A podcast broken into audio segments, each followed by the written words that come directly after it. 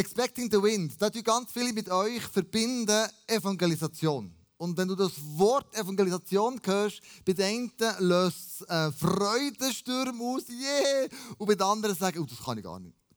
Also Evangelisation, das ist nicht mein Ding und ähm, das wollte ich nicht und das kann ich nicht. Und dann mit diesem Gedanken verbunden, glauben viele uns an eine Lüge. Nämlich die Lüge, Evangelisation hat doch schlussendlich mit Marketing zu tun.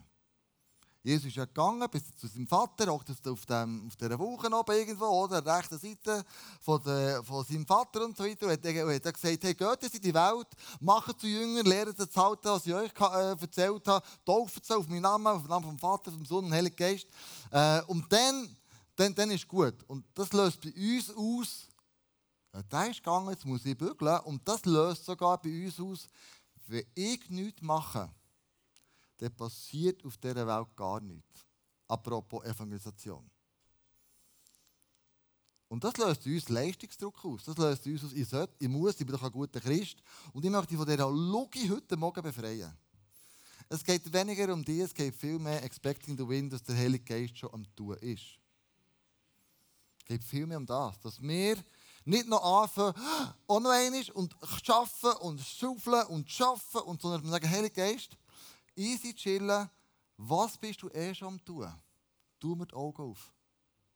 Was möchtest du eh schon machen bei meinem VIP, bei meiner Nachbarin, wo immer? Also wir haben so die Logik in uns, für nochmal zu unterstreichen, Gott taucht nur dort auf, wo ich auftauche. Wenn ich nichts mache, dann haben wir verloren und äh, ich glaube, das ist weit, weit weg von der Wahrheit. Es hat vor ein paar Jahren ein ganz schlimmes Sogunglück in der Schweiz wo ein 10 Tonnen Baukran in der Nähe vom Aargau ähm, hat ausgeschwenkt und ein Regionalzug ist gekommen.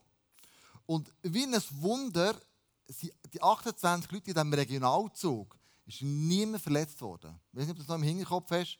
Und wir hat mit dieser Lokführerin ein Interview gemacht und sie hat erzählt, dass sie, bevor sie um die Kurve ist gekommen, den Baukran schon gesehen hat, intuitiv in ihrem Bauch innen gewusst hat, ich muss abbremsen. Und sie hat den Hebel schon verziehen, wo der Zug abbremst. Und sie hat gesagt, wenn ich, wenn ich das nicht gemacht hätte, dann wäre ich mit so einer Wucht in den Baukran rein, es hätte gar nicht gelenkt und es hätte wahrscheinlich Tote gegeben. Von wo weiss sie das jetzt, dass sie muss vorher abbremsen muss? Ist Intuition? Ist es der Heilige Geist? Ich habe schon mir selber erlebt, wenn ich TÜV gefahren bin, habe ich manchmal den Eindruck, Kleusel, die nächste Kurve, die musst du nicht an der Mittellinie entlang nehmen, die musst du ganz am Rand nehmen.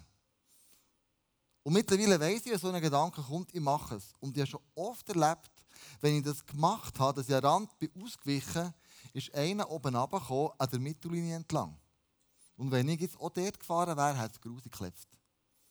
Also kann es sein, dass der Heilige Geist dir schon Informationen, so Impulse gibt, vorher, bevor du überhaupt checkst, was passiert. Und ich glaube, das ist so expecting the wind. Und merke, Heilige Geist redet zu mir. Ich möchte nicht etwas Neues anreißen, ich möchte nicht Gas geben wie ein Scheisse, sondern ich möchte, dass er mich einklingt, kann, du eh schon am Tun bist.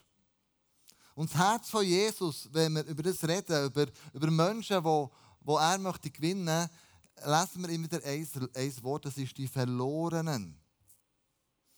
Und ich finde das ein mega schönes Wort, weil ähm, die Verlorenen, das ist nicht wertend. Das sind Menschen, die in unserem Herz sind. Und er eh schon am Gewinnen ist, er ist schon dran an ihnen. Du kannst dich einfach noch einklinken. Und im Lukas 19, 10 lesen wir, und der Menschensohn ist gekommen, um zu suchen und zu retten, was eben verloren ist. Er sucht das Verlorene. Und das beschreibt das Herz von Gott, dass er sagt, hey, ich freue mich über das eine Schaf, das ich dir zurückgebracht habe im Stall, vielleicht sogar als, viel mehr als die 99, die im Stall geblieben sind. Das ist meine Interpretation. Gell? Lukas äh, 15, 7 steht, ich sage euch, genauso wird im Himmel mehr Freude sein über einen einzigen Sünder, der umkehrt, als über 99 Gerechte, die es nicht nötig haben, umzukehren. Also ich glaube wirklich, Jesus, sein Anliegen ist nach wie vor die Verlorenen. Die Nachbar, die Arbeitskollege, dein Vater, deine Mutter, vielleicht deine Kinder. Und Jesus sehnt sich danach, die Verlorenen heimzubringen zu seiner Familie. Und die Verlorenen, wenn du mit denen redest, weißt du, was sie suchen? Sie suchen nicht eine perfekte Celebration. Sie suchen nicht einen perfekten Kleusel oder einen Andrea oder wer auch immer. Was sie suchen, sind Leute, die einfach sagen, hey, welcome home. Wir nehmen dich an, wie du bist und es ist schön, dass du da bist. So cool. Wir laden dich in unsere Extended Family ein, in unsere geistliche Familie ein. Das suchen sie. Zugehörigkeit. Sie suchen einen Ort, wo sie wissen, wenn ich daher komme, dann freut man sich über mich. Wenn ich daher komme, kennt man meinen Namen. Wenn ich daher komme, bin ich nicht mehr verloren. Du nicht irgendwelche Sachen dieser Welt nacheifern, sondern ich bin da, wo mich Gott eigentlich möchte haben. Und Jesus sagt, schaut doch, ich bin im Wirken. Er ist mit seinen Jüngern nach Samaria gegangen. Und Samaria für die Juden damals, das Samaria hat wirklich geheißen, pff, also da kommt nichts Gutes erstens und zweitens, der wächst nichts und drittens, dass die Samariter sind ganz mühsame, ganz, ganz, ganz mühsame Menschen. Und Jesus nimmt seine Jünger interessanterweise mit und sagt, kommt, wir gehen nach Samaria. Juhu! Ja, die Jünger denken, was Samaria? Wirklich? Also das ist wirklich der blödste Ort, wo du mit uns hergehen kannst. Das ist jetzt Samariter.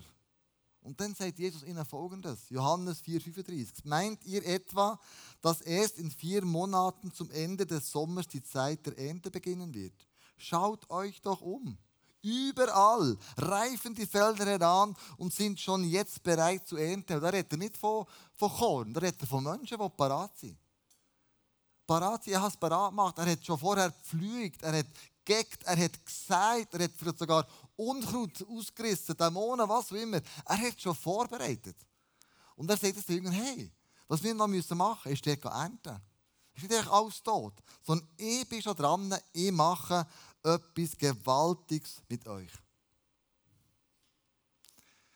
Ich habe mir vorgestellt, wenn wir alle zusammen Schiffli wären, auf das Meer, können wir das Bild haben, ähm, und wir setzen die Segel setzen. Dort, wo Jesus eh schon am Wirken ist. Wir sagen dem Heiligen Geist, hey, du kannst in mein Segel einblasen auf mein Schiff. Ich lasse mich dort treiben, wo du, wo du eh schon am Wirken bist und du willst Wunder tun. Wenn das jeder von uns machen das Bild hier, habe ich gedacht, jeder von uns ist so das Schiff, das das Segel setzt. Hat noch ein paar Fischchen im Wasser, ist noch christlich angehaucht, das Bild, Ende geil, oder? Aber auf jeden Fall, hey, was, wie cool wäre denn das, wenn wir das so machen könnten? Wir sagen, Jesus, ich bin ein Schiff, Heilige Geist, ich spanne mein Segel auf.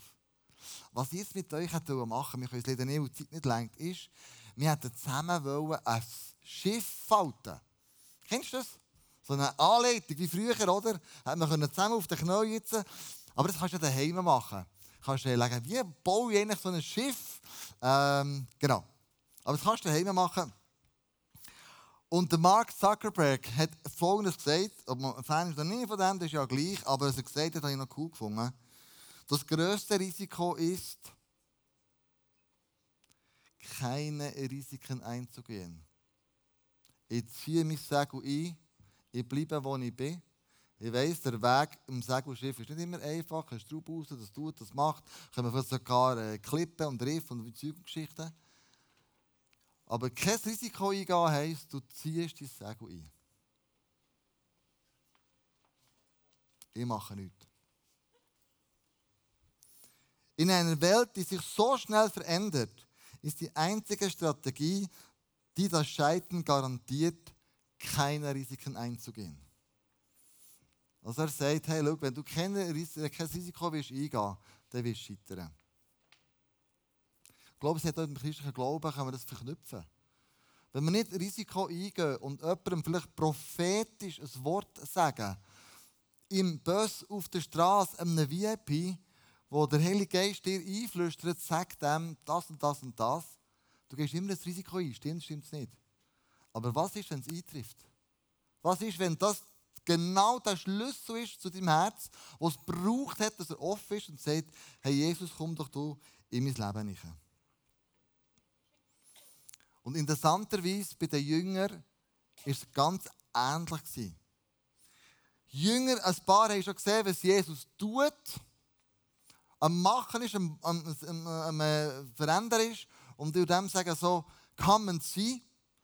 Come and see. Komm, komm schauen. Und lesen Sie Johannes 1, 45 bis 46. Philippus machte sich auf die Suche nach Nathanael und erzählte ihm, wir haben den gefunden, von dem Mose und die Propheten geschrieben haben. Es ist Jesus, der Sohn von Nazareth. Aus Nazareth, rief Nathanael aus. Kann denn etwas aus Nazareth Gutes kommen? Und Philippus antwortete, komm, schauen und überzeug dich selber. Komm schauen. Nimm jemanden mit ins Musical, nimm jemanden mit in die Celebration. Hilf jemandem daheim, ähm, wo du die Liebe von Jesus einfach kannst weitergeben kannst. Komm schauen.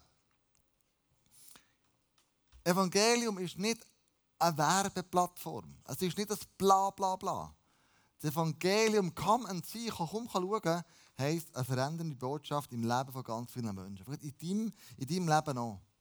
Und die Einladung an die Menschen könnte eben so aussehen, hey, komm schauen, was Jesus hier bei uns im ICF macht. Komm schauen, was Jesus an einem Musical macht. Komm schauen, was Jesus in einer Open Group macht. Komm schauen, was Jesus dort oder dort oder dort oder dort oder dort macht. Expecting the Wind heisst, ich klinke mich ein, wo er eh schon am Wirken ist. Und der Nathanael hat folgendes gesagt, mit dem höre ich.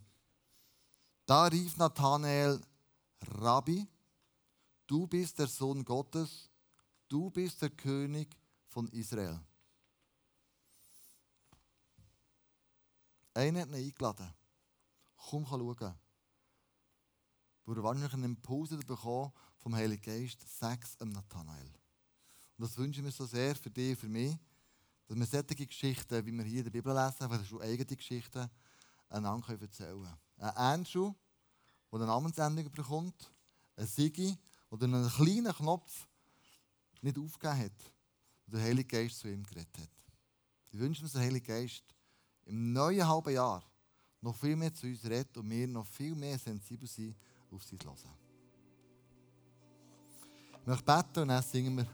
Welchen Song singen wir dann? Ich weiß es nicht mehr. Ah, danke, so cool. Tausend Halleluja. Wie cool ist das? Komm, ich auf. Jesus, ich danke dir, dass du auf die Erde bist gekommen. Ich danke dir, dass du jetzt schon am Wirken bist. Ich danke dir, dass du Gas gegeben hast, Jesus. Ja, das, was du tust und machst. Danke, dass du gestorben bist für uns, Jesus. Dass wir eine Beziehung haben zu dem Vater im Himmel. Wie crazy ist denn das? Wir sind verloren und du hast uns gefunden, Jesus. Ähm, und können mit dieser Beziehung leben. Und Jesus, du siehst unsere Freunde um uns herum, du siehst unsere Eltern, unsere Verwandten, ähm, die immer noch in deinen Augen verloren sind. Und du bist schon am Wirken an denen. Und klinke es einfach dort ein, Jesus, dass wir äh, sehen, was du tust. Heilige Geist, hilf uns, klar zu sehen, was du in diesem Leben von älteren Menschen willst bewegen Vielleicht jetzt mit uns und durch uns. Aber das habe ich dir. Und darum wollen wir dir eigentlich Lieder singen. Du bist so würdig, angebetet zu werden. Du bist so würdig, mit unserem ganzen Herz, mit dem ganzen Verstand, mit diesem, mit ganzen ähm, Körper dir anzubeten. Weil wir dir lieben, dem unsere Liebe zu dir ausdrücken. Und das wollen wir tun. Dir gehören tausend und mehr Hallelujahs. Amen.